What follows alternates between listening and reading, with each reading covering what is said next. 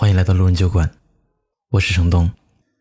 收听更多节目，请关注我的微信公众号“南方的冬”。本期故事来源：浮在天上的猫。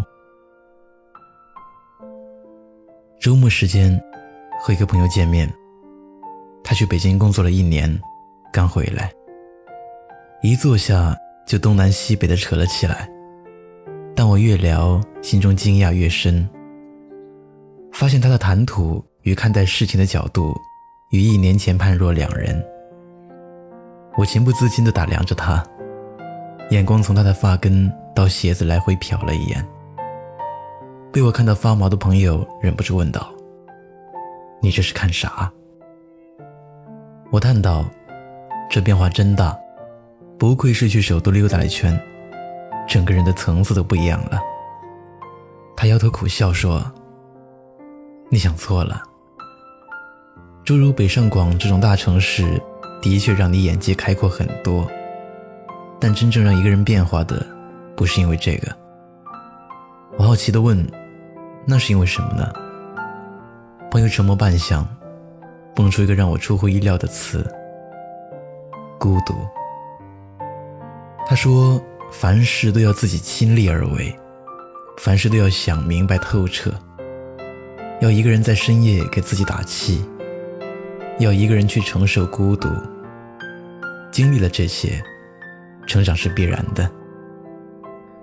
也许你会有种感受：你下班回家，拖着疲惫的身躯去挤地铁，在这样一座琉璃璀璨的城市里，在仍然是人声鼎沸的深夜中。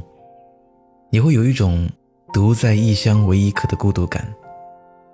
这种感觉，当你情绪低落的时候，更是涌上心头。你有同事，但你并没有从他们身上感受到一种名为朋友的温暖。你想念你的父母，但他们隔着千山万水。异乡的城市给你带来的泪水，远远比欢乐多。你如同一只无家可归的飞鸟，在不断的迁徙中，无枝可依。在一路的风风雨雨中，你孤独地扇动着翅膀，奋力飞翔。孤独从来不是一件有意思的事，但当它来临，而我们却无可避免的时候，尽量去孤独中汲取力量。在孤独的时光里。成长是最快的，因为一切都得你一人承担。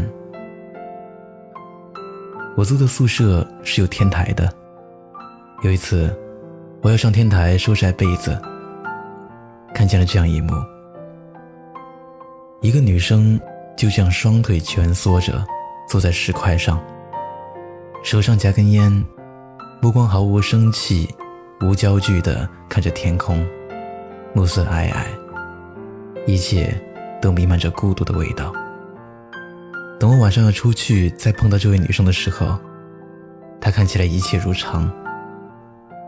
我向同事老何随口提及这件事情，老何竟丝毫无波澜。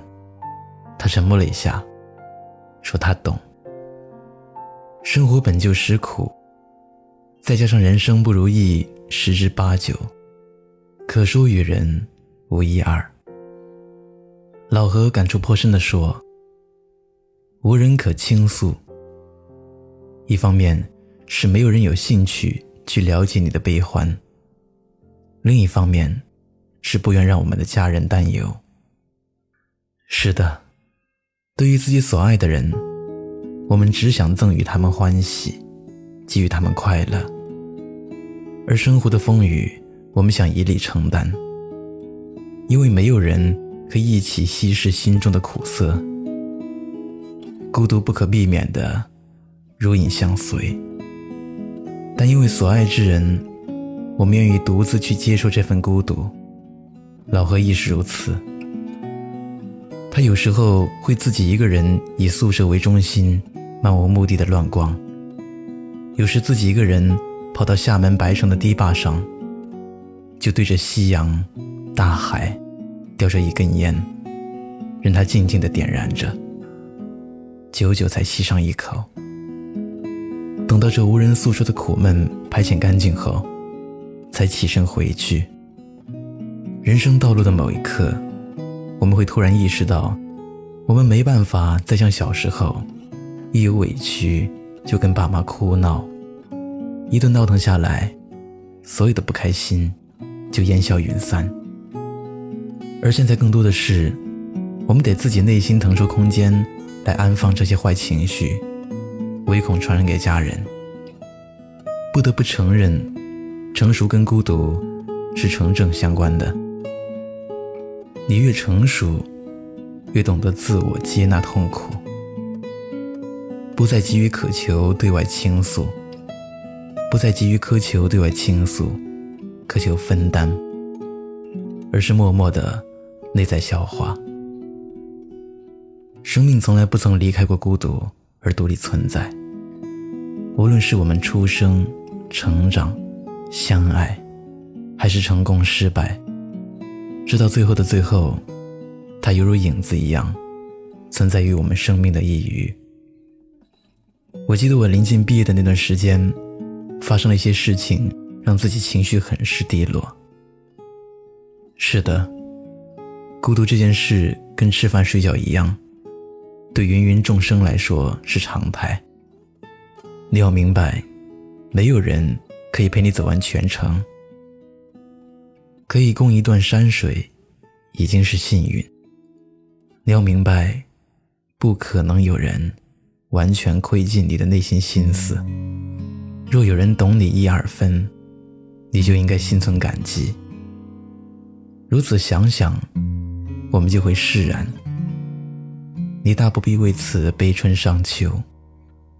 懂得把孤独纳入自己生活的节奏里，这是处理孤独最完美的方式。不找了，找不到的，你还在想些什么？这世界已经疯了，你就别再自找折磨。别找了，找不到的。